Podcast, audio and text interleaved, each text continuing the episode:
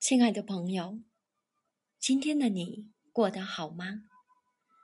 我是茶道师若琳，在苏州问候您。中国人好以茶会客，看似简单的一杯茶，其中暗含了许多学问。除了泡茶讲究，斟茶、品茶。添茶都有讲究，而且在鉴别茶叶品质的时候，除了关注茶叶的整体状况，还需要捕捉一些细节。就拿茶梗来说，有人把茶叶梗当垃圾，觉得应该挑出来，以免影响茶的味道。有的人把茶梗视为宝贝，专门挑茶梗喝，喜欢那种独特的滋味和香气。那么，今天若琳就来和大家解读一下小小的茶梗中的大奥秘。茶梗是很常见的，除了纯压的茶。几乎可以在所有的茶叶中见到茶梗。茶梗无非就是嫩茎，比起芽头嫩叶来说，茶梗相对比较老。因此，在人们的固有印象中，茶梗就是老梗子，就是杂物；带有茶梗的茶就是劣质茶。茶梗挑拣出来是专门卖给一些茶楼、饭店用的。不可否认，的确是有这样的现象。不过，茶梗真的有我们想象中的这么差吗？这几年，随着人们对茶梗的认知，甚至有人专门用茶梗煮茶品饮，这到底？又是为什么呢？茶梗属于茎的部位，里面的维管束负责运送营养成分，因此茶梗中的糖类物质和氨基酸类都显著高于芽叶。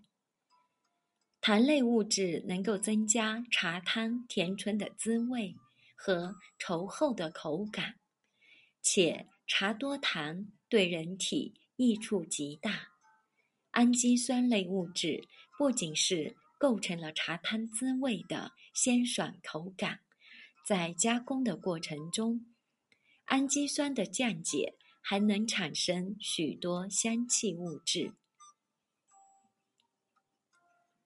所以，茶梗不仅有甜爽的滋味，还有独特的香气。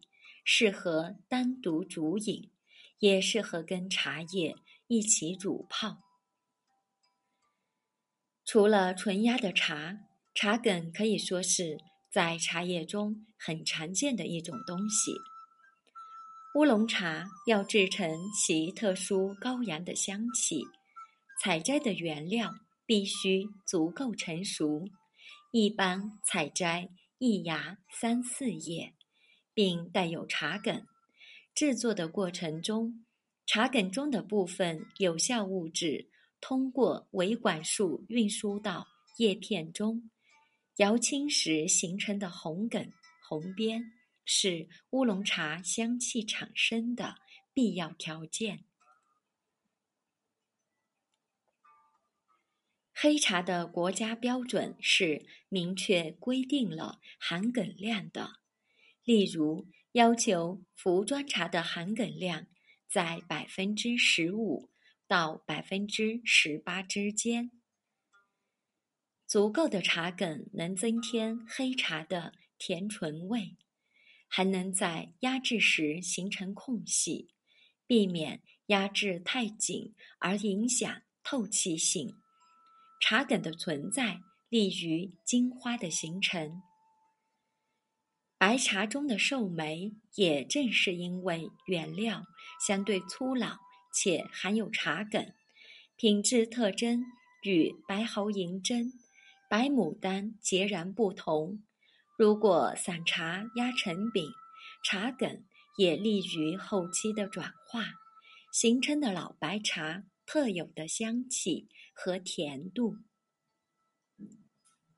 因此，带有茶叶梗并不是劣质茶的表现，适当的茶梗反而能提升茶叶品质，但也不是说茶梗越多越好。